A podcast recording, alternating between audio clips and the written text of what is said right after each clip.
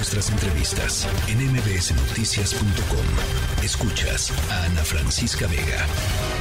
En la línea telefónica David Saucedo, consultor en seguridad pública. Con lo que sabemos, David, me da gusto saludarte.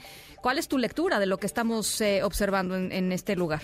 ¿Qué tal, Ana Francisca? Qué gusto saludarte aquí el auditorio. En efecto, lo que alcanzamos a percibir a raíz de esta comedia de enredos que han protagonizado las autoridades tanto de San Luis Potosí como de Guanajuato, que han proporcionado información muy confusa y contradictoria.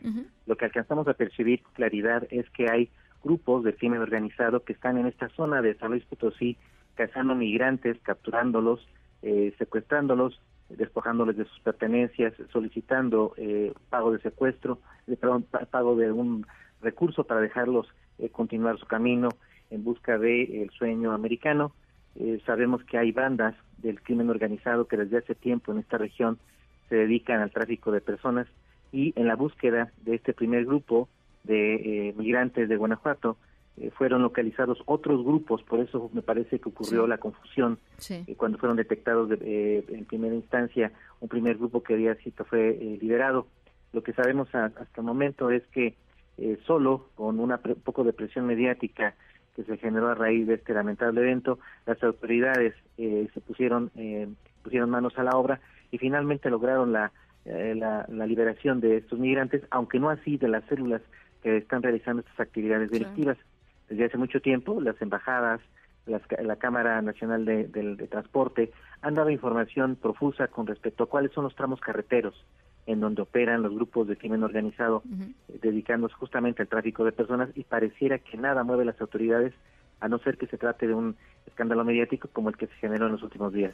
Eh, justo es lo que te iba a, decir, porque ayer platicaba aquí en este espacio con el vocero de seguridad de San Luis Potosí, que es el vocero, digamos, eh, eh, el único vocero que ha salido en este caso a, contestar las preguntas de, de la prensa, y, me decía, no hasta el momento son las personas que, que, digamos, que le puedo confirmar, pero en el transcurso de las próximas horas estamos seguros de que van a aumentar porque los operativos continúan. Y yo me preguntaba, eh, pues si, hay información con respecto a los lugares en donde claramente están pasando los, las personas migrantes, pues ¿por qué no hay acción ¿no? contundente por parte del Estado mexicano para, eh, pues esto, para exhibir estas mafias de personas que se dedican a lucrar con, con, con la vida, con la posibilidad y con las ilusiones de muchísimos miles de migrantes?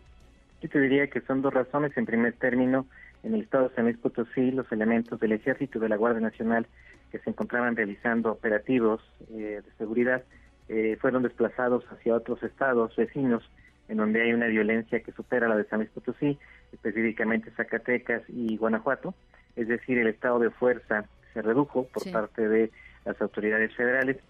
Y en segundo lugar, sin duda hay corrupción de las autoridades locales, de las policías municipales y del gobierno estatal. Lamentablemente sabemos desde hace mucho tiempo que ese es un tramo carretero específicamente en donde operan células del cártel del Golfo que se dedican al tráfico de personas. Pero teniendo esta información en mano, las autoridades realmente no han puesto manos a la obra, no se han eh, dedicado a la captura de las células que se dedican a esta, a esta actividad, cuentan con un anillo de protección policíaca y es por eso que no se les había detenido. En tanto que la mayoría de las personas secuestradas y extorsionadas eran centroamericanos, no había habido acción por parte de las autoridades, es algo lamentable. Solo hasta que eh, se dio la voz de alarma con relación a migrantes que posiblemente pudieran ser mexicanos, fue que finalmente las autoridades se pusieron en acción.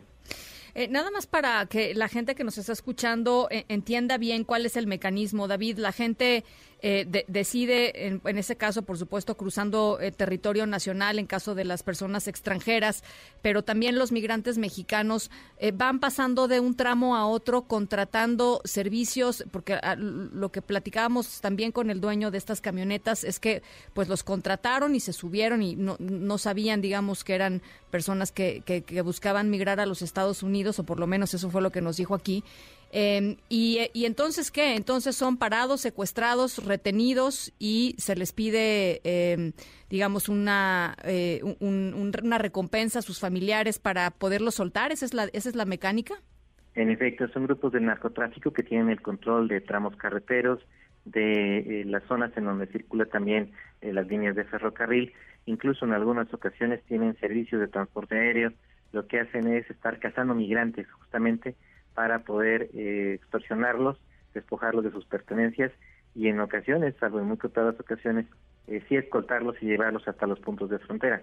En otras ocasiones, eh, los grupos de crimen organizado, tú recordarás la tragedia de San Fernando. Sí, claro. En ocasiones lo que hacen es tratar de incorporarlos como mano de obra esclava a sus redes de narcomenudeo. Si hay negativa por parte de ellos, pues son asesinados. En este caso en particular, pareciera que eh, fueron detectados el, convoy de camionetas, son detenidos, eh, asaltados, eh, se, se percatan de que algunos de ellos tienen familiares en México y que pueden hacer depósitos en cuenta bancaria y de ahí que se empiecen a solicitar un recurso a manera de secuestro. Tremendo. La movilización y la presión, presión mediática es la que provocó que los pusieran, los dejaran en libertad para que ellos pudieran evadirse de la acción de la justicia. Pues vamos a estar muy pendientes, David, sobre todo eh, con lo que dices, ¿no? El, el, el, señalamiento y esperemos la detención de las personas responsables, de los eh, grupos criminales que están cometiendo estos, estos ilícitos en esa zona.